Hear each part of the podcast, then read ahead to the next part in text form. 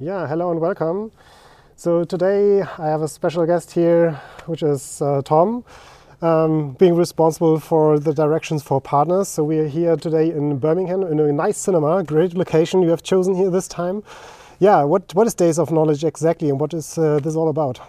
I think Days of Knowledge came out of, of Denmark uh, four or five years ago, where there was a lot of change going on, the whole move to cloud and everything. Mm-hmm. And, and the partners there really realized that they needed a, a good way of getting their people up to speed, so especially their developers and their consultants, mm-hmm. learning all the new technology and all the new changes that came in, in the product and in the environment, uh, but also keeping up to speed with what was coming in the, in the functionality and, and, and how the role changes when we move to cloud.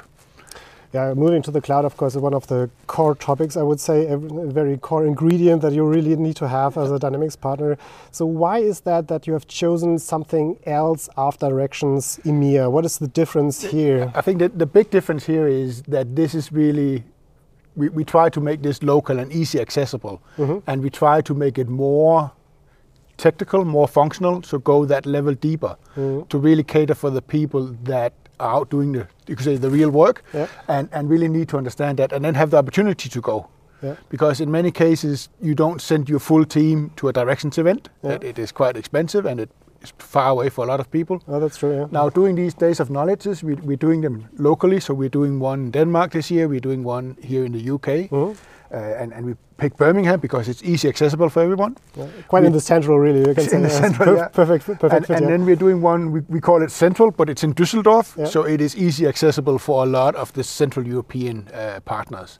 So we try to make it easy to get to, and then at a, at a, at a high level of either functional or technical for the consultants and the developers. Yeah. So you're not addressing developers only, it's also consultants and so on, because uh, you need a wider range here of, of people. So we, we run three tracks uh, uh, in, in, in the UK and in, uh, in Central, mm. where we have a developer track and we have some of the best MVPs speaking. Mm-hmm. Uh, we run a consulting track where we go into some of the new features and the new ways of doing things, mm-hmm. and then a power platform track. Mm-hmm. And of course, people can switch between whatever they feel is, is important. But those are the kind of the key areas that we try to address. Mm-hmm. And as, as I think, as we all know, power platform is becoming more and more important for, mm-hmm. for all partners. Absolutely. So that's kind of why we tr- choose these three these three tracks. Yeah. Yet I think uh, one of the core ingredients you haven't mentioned yet, which is networking. So this is something I would say from a personal perspective I would like most. Yeah. content is keen, content is important. This is why you're planning to go there, but at the end it's also networking about what's going on in, in the channel and what is important, how to solve uh, issues and so on. So I think this is something uh, that you have chosen at Directions EMEA to be more important. So thank you for that. I think this is something uh, uh, that we really need in, in the Dynamics community. I, I, think networking is, is on different levels. Right? There, there's a, definitely the, the, the, sales relationship with an ISV and a, and a VAR and giving mm-hmm. it relationship. But, but what we're hoping to achieve with Days of Knowledge is also that people start to discuss technical, functional problems yeah. in the community and then within partners so we actually get stronger together. Mm-hmm. And now we've doing, done this for 15 or 16 years now, and this has always been the core yep. of trying to work together and share and grow. Mm-hmm. So I think I think Days of Knowledge really fits in well, yep. and it helps the community get stronger together. Yep. The other point I, w- I want to mention when you say that the other key issue here is motivation, mm-hmm. Because I, I remember when I was a consultant and when I was managing consultants and developers, going out and doing something that you don't feel comfortable about is not nice. It yep. is not nice for anyone. It's not nice for the person or for the partner.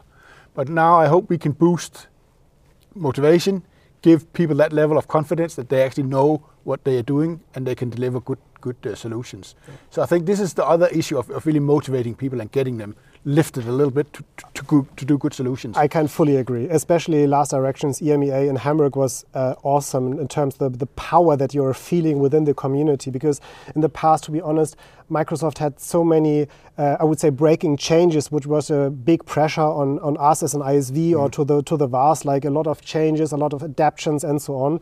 And it was the first time that everything feels like now it's a perfect fit. Yes, we have tasks on the agenda, but uh, the power that that you you feel it's like yes, we are there. We have a great product. There's a big investment from Michael, and this is awesome. Now it's a full fit. Everything is together, and now we have to share the knowledge and so on. So I fully agree with that one. Yeah. yeah, yeah. Yeah, sounds great.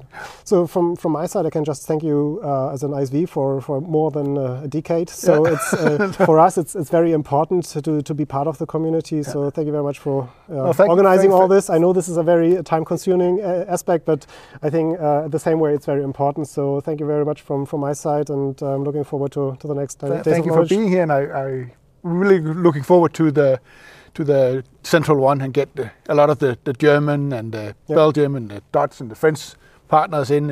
I know some people from Switzerland and Austria have already signed up, Mhm. so I, I'm looking forward to that one and get that off the off So, the but the next one is in Odense, isn't it? the, the, the, we have a Directions Asia in Bangkok Yeah. in, in April, Yeah.